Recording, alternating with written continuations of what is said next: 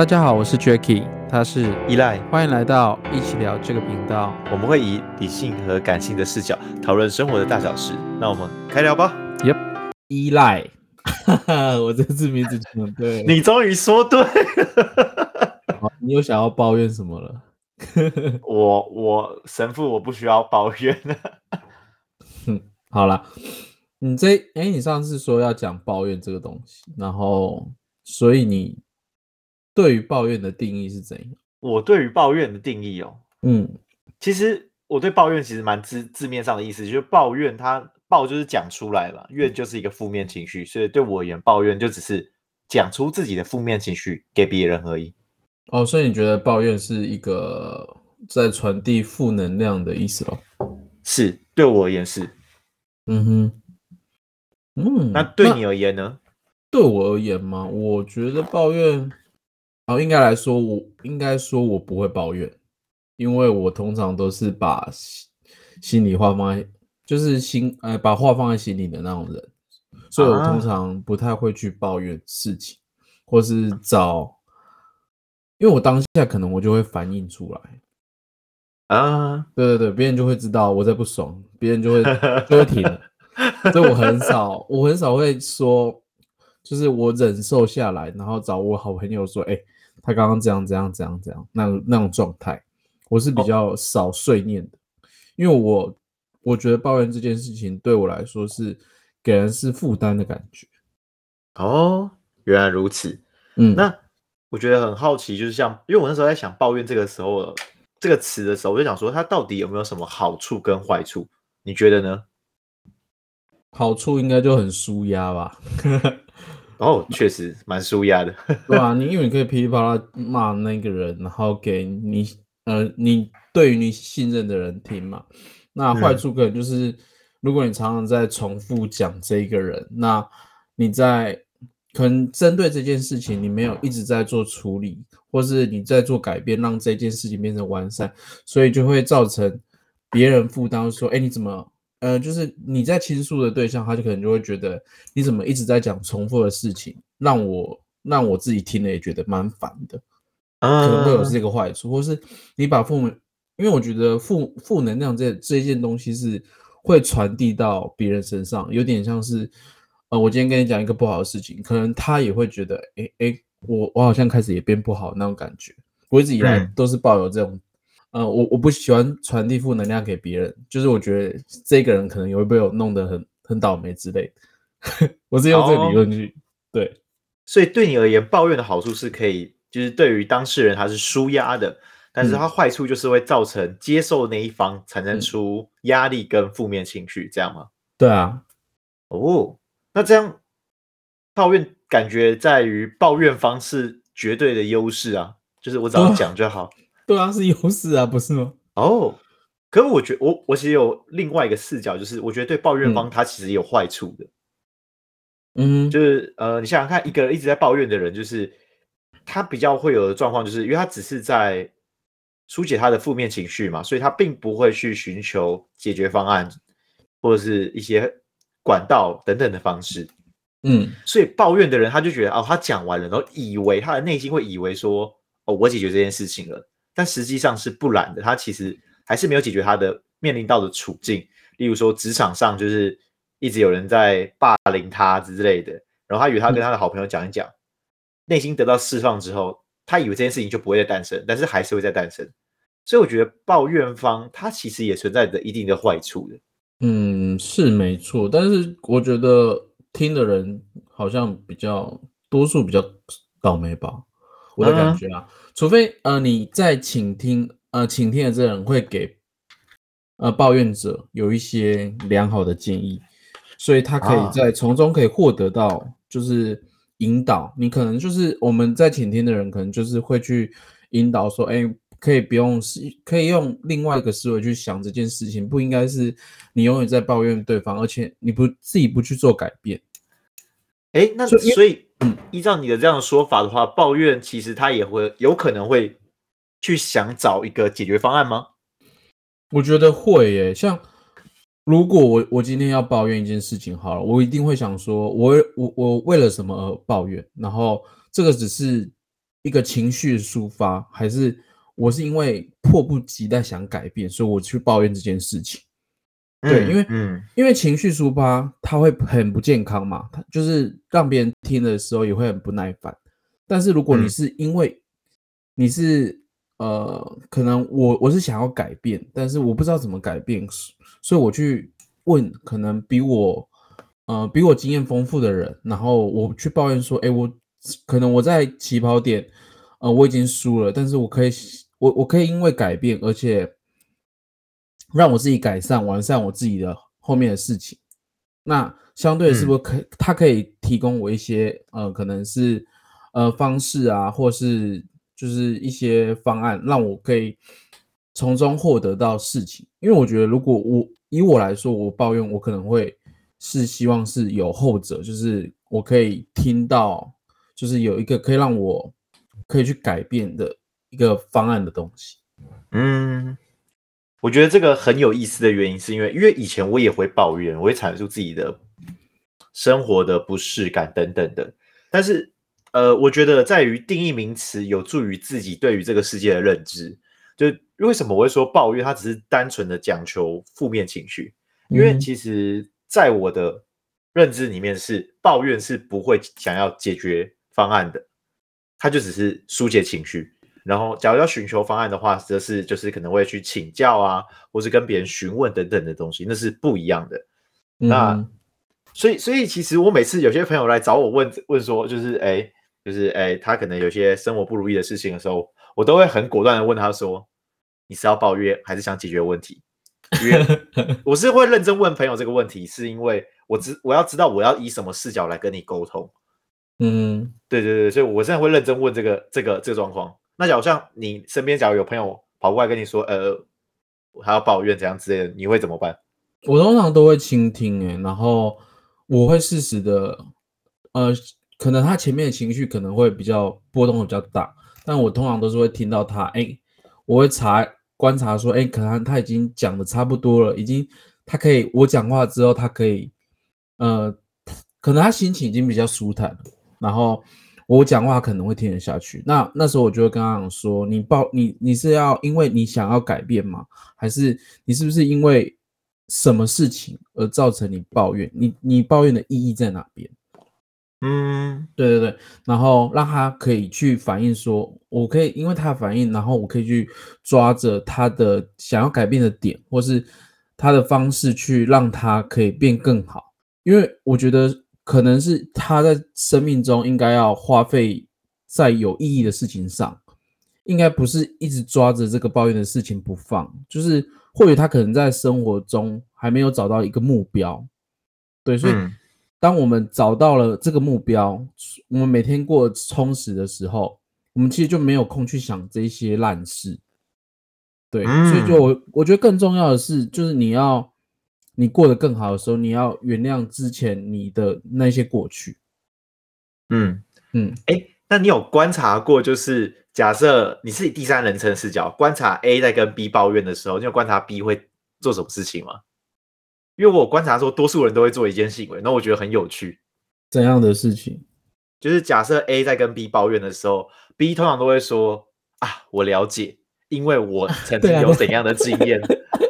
你不觉得这是一个很常会有的现象吗？啊，就是就是要可能就是有点像是己所不欲，勿施于人那种，就是对别人好，然后你也要对自己好那种感觉吧。就是可能你要理，要先去理解他，然后为什么他会抱怨这件事情，然后说，哎、啊，我之前我可能发生这些事情，那我是不是因为呃在哪边可以去做改变，然后在哪边可以去？我觉得多数应该是我们在分析完他的东西，然后给建议。以前我比较小，应该是说我们小时候的抱怨就是有点像是发泄的感觉。但我觉得，因为我们年龄增长，我们看的事情多，然后我们处理事情变也多了，我们变得好像比较是去处理这件事情。嗯，因为我觉得以前以以前我也是那种，可能我是负面的能量发散完之后，我可能就可能隔天睡完我就开心了那种。所以，我一直以来我都比较不会去抱怨这种太长的这件事情。对，嗯，这样其实蛮好。我觉得，假如会去寻求解决方案，我觉得是一个很好的事情。然后，因为为什么我会说，我观察有些人在就是 A 跟 B 抱怨，然后 B 会做的行为，这件事情很有趣，是因为呃，我看到蛮多人都会去阐述自己比 A 更惨。我觉得很奇怪，就是抱怨的时候，突然呃，最理想状况是 A A 跟 B 抱怨，然后 B 用正能量解决他的问题嘛。嗯，但是通常我会看到的是 B 说我更惨，然后 A 就说其实我更惨，然后就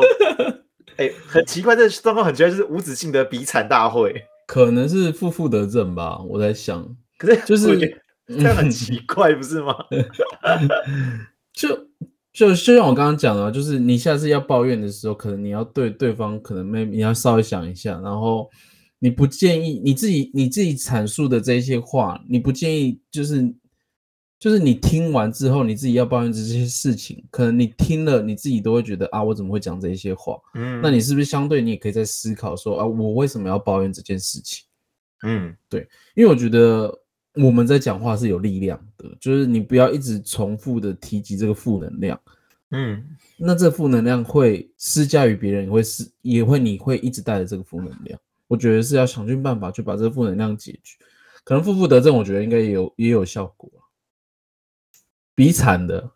比惨的部分，因为我们我你不觉得我们我们在讲就是讲事情，其实我们多数都是在讲说，哎，我可能比你更惨，然后让你觉得，哎，你去用一个有点像是怜悯心说，看啊，他都比我惨了，那我应该没差。就像以前小时候，我们不是会说，爸妈就是你你那时候。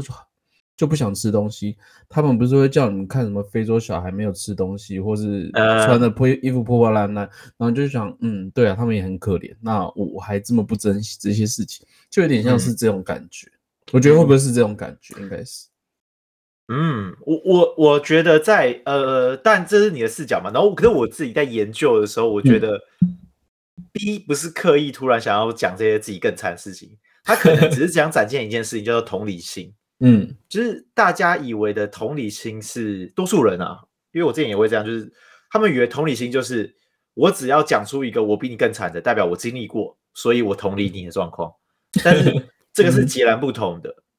因为我后来发现同理心的过程其实是你跟我论述一个某件事情，然后我以我的视角再帮你做个总结，说所以你是因为怎样怎样而怎样怎样吗？假如你说是，这时候才是正式的同理，因为我真的了解你的状况。嗯哼，对，只是我觉得就很奇怪，为什么大家会用？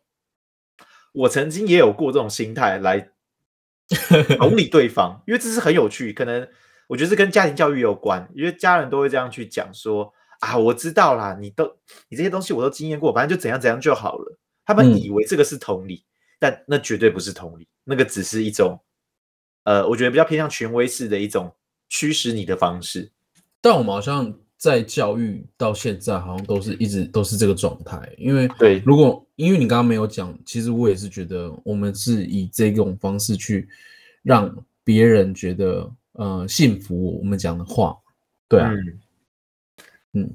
那真的是蛮蛮酷的，嗯，对我我那那时候我们在在想一件事情，就是你看，好像像我这种比较不抱怨的人。然后其实我我我有一点把这种不抱怨的事情，我就是内化到自己去吸收。但其实我会觉得，我有点是在把这个抱怨的这个东西在骂自己的感觉。所以我会觉得，哎，我好像是，呃，可能在我在骂自己，鞭策自己，所以我有点自责的方式去，呃，让我想尽办法让我改变。但我一直觉得这个方式好像没有像我理想的这么好。嗯嗯嗯，因为我觉得，因为我清幽嘛，所以其实就是常常我会去想的方式会变得比较有点让人家，呃，可能我会去执着在某一件事情上，我一直找洞钻，然后会钻到我自己真的没有办法接受，或是没有办法改变，可是我会我会选择去忘忘记它这件事情，嗯，然后可是这这件事情还是会一直。偶尔会发生，就是我会这个在在这个 circle 里面一直在转，一直在转，所以其实我会觉得，我觉得不抱怨的人其实也蛮可怜的。不抱怨的人蛮可怜的，你会觉得吗？其实我，我突然想到，我我个人其实我不会觉得不抱怨的人蛮可怜的人，因为因为我自己也是属于不抱怨的。嗯，就是后来我觉得，呃，可能是因为工作的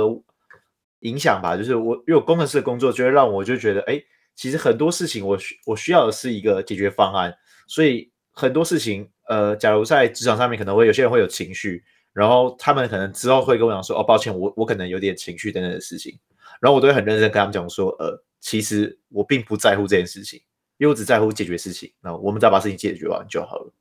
啊，所以这样好像机器人哦。嗯，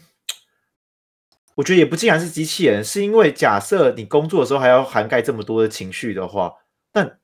其实你是不配你现在的工作的职位，因为你工作到底要有什么的性质、什么的特质，你应该兼具。但是我觉得在很多的工作上面，当然我觉得有些工作需要有情绪，就是 maybe 像服务业，它就是要一直很正面。但是、嗯、呃，在以工程师的视角的话，是决然。就就应该说，绝对不需要有情绪这件事情，情绪是应该被拿掉的。但是我个人也是有有自己的情绪的排解啊，也是有有情绪，所以我觉得不抱怨的人会不会自责？呃，以我的观点，其实不会，因为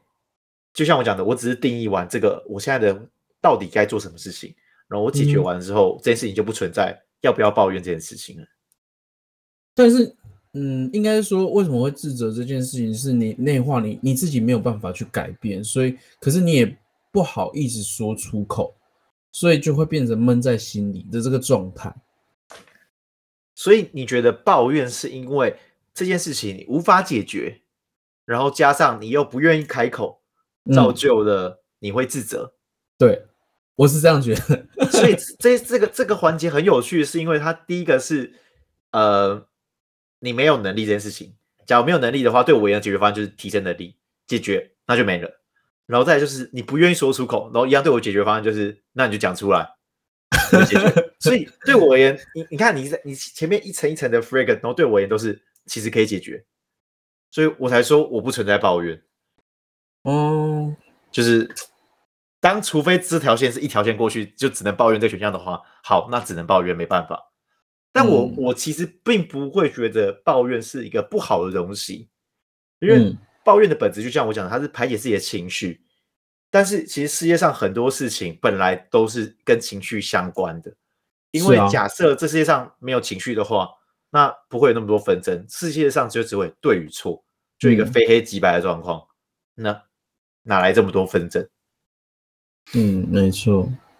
对啊，所以我觉得这也是很自然，我觉得这是一个很正常的事情，所以也不用去苛责说抱怨不好，我不应该抱怨这样的事情。你想抱怨就抱怨，但是一定要找对人，就是对的。嗯，应该要找找一个可以能去帮你处理这件事情的人。嗯、我觉得要以能去改变这件事情为出发点。我觉得在抱怨之前，可能都要稍微想一下。没错，我觉得这个就是一种让抱怨。转成变成是那种请教或是呃请求协助这种方式，因为当你这个词汇改变的时候，你的行为就会改变。因为像在请教跟询问的过程中，你会比较以客观的视角，而不是以主观在那边讲说叭叭叭叭叭叭什么故事，谁对我怎样，然后我怎样怎样，所以我怎样怎样这样之类的，而是很具体描述一个故事给他听，然后让对方去判断，诶，到底是我的错吗？还是对方的错，还是我们两个都没错？嗯嗯。那我其实，因为就像我讲的，我我其实一直很喜欢去研究这种事情的根本，因为研究事情的根本会有助于我对于一个一件事情的认知。所以我就想说，嗯，那抱怨的人他到底根本的逻辑是什么？因为我们曾经都抱怨过嘛。那你觉得抱怨的人的最根本的思维，他到底是想要做什么事情？所以他才做了抱怨这个事情。我觉得，如果以直觉来讲，应该是抒发吧，抒发情绪，抒发就是一个，我现在在不爽，我他妈我就是要找别人讲，那我就是我我我就是要讲他不好，我就是要讲他的呃他的错，然后我就是要我就是要我觉得哎我是对的那种感觉。我觉得抱怨的最初发点应该是这样，就是。哎，对，就是我觉得像你讲，就是抱怨只是要抒发情绪这件事情是是绝对必然的。嗯，那我觉得那时候在想说，到底最底层的他到底想想要满足的一个东西到底是什么？然后其实我觉得很简单，就是这个人希望被认同，需要爱，所以他才抱怨。我希望从对方身上得到爱，我希望从对方得到关注，所以我抱怨。假如我不需要得到这个人的关注，不需要得到这个人爱的话，我不会跟这个人抱怨。哦，嗯，所以我那时候想，哦，那他很有趣。所以你要知道，你假如想抱怨的人，其实是你最在乎的人，那你为什么还要伤害他？假如是负能量在传递的话，所以我是因为想过这些这个逻辑之后，我才说，那以后不抱怨，因为我不想要把我的负能量丢给我最爱的人。嗯，但有时候就是会想要碎嘴啊，对啊，所以所以我才说需要转变思维。我觉得转变思维就是让我想到那个呃，庄子他曾经写，就是三木篇里面有提到一段叫做空船理论。嗯哼，他的呃，他文言文的部分我就就不讲，但是他的白话文就是就说，假如有一天啊，你在行驶一艘小船的时候，嗯哼，然后突然有一艘船撞到了你了。你这时候会很生气，就说：“哎，谁谁谁出来啊？干嘛？出来！你船撞到我了。”然后喊了一次两次，哎，都没有人出来。然后你很生气，越来越生气。结果喊到最后的时候，你突然回头一看，那个船，哎，原来他船里面根本没有人，是一个空的船。然后就啊，原来是空的船，然后你就不会生气了。哦，这个东西其实可以套用在我们在抱怨之前，就是我们遇到所有事情的时候，我们可以想象船是我们自己。然后对方船，哎，那个空船是另外一个人，但是你假如想象它里面有人的话，嗯、就代表是他带着一个意图，他在想要可能伤害、攻击你，所以他撞到你，但他其实本质上说不定根本没有那个意图，他只是单纯的可能有些行为、有些言辞不小心冒犯你，但是他不是有意的，所以我觉得这空船理论其实到头来讲的就是，其实根本很多时候的抱怨。都是你想太多了，嗯，所以我觉得这是很有意思的东西。所以我就嗯，当对方假如有冒犯我的时候，我都会一直提醒自己说，其实你不用去想这么多，因为其实对方真的没有带着想伤害你的意思来跟你讲这些话，而是单纯的想法上面，我们想法上这样有点像触礁的感觉，稍微的摩擦，但是没有任何的对与错。嗯哼，嗯，那就做个结论喽。哦，好，而且我觉得，就是我们人生在世啊，其实总有一些不如意的时候。其实我们在这些，我们就会抱怨嘛。那重点是我们在于这些抱怨的内容是什么？就是，其实我觉得一个爱抱怨的人，其实在找，其实在找问题的能力是很强的。许多事都有它正正面的一面。如果你很爱抱怨，可以肯定一下自己找问题的能力。但接下来才是重点，你抱怨的目的是为了什么？只是情绪抒发，还是你想要改变？若只是情绪抒发，那是很不健康，因为听的人会很不耐烦。所以，当你发现对方反应是很无奈的，就是请你马上的分析他对你抱怨的是无奈，还是你对这个人很无奈？嗯，他是为了你无奈，还是对你无奈？我在饶舌哦，我以为你要唱 rap。他是为你无奈，还是对你无奈？对，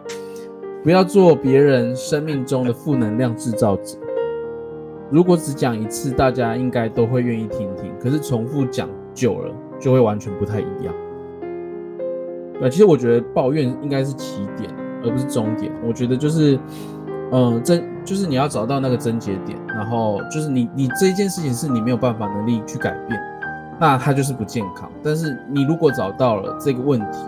然后你可以去改进，那这样子是健康的抱怨。嗯嗯，嗯，对，我觉得要以朝着健康的抱怨去去走。嗯，那你呢？呃，我觉得对于抱怨这东西，可能有些人会觉得是不好的。但是我为什么会提到空船理论的原因，是因为大家可以去思考一件事情，呃，就是。到底是怎样才能创造伤害这件事情？我很喜欢小罗斯福总统夫人她所曾经讲过的一句话，就是除非你同意，任何人都不能伤害你。因为这个人就算有意正在做一件事情，但你不觉得是伤害的话，那也不是伤害，他没有办法伤到你的内心。为什么？其实我们很多人会说，呃，我不想要这么负面，然后我想要正面一点，但是我不知道该怎么正面。但追根究底，是因为其实很多事情它其实都是所谓的中性的，只是你的视角，你的眼睛的视角会取决于这件事情的发展。所以正能量去看一个事情，并不是说这样是一个很重要的事情啊，是这个世界的真理，巴拉巴拉的东西，不是。我觉得它只是让你更舒服而已，因为你的生命就这样，然后你还去选择一个痛苦的方式来对待你的每一天的话，那我相信，假如有一天你的灵魂可以跟你讲话的话，他会说：“我好累，够了吗？”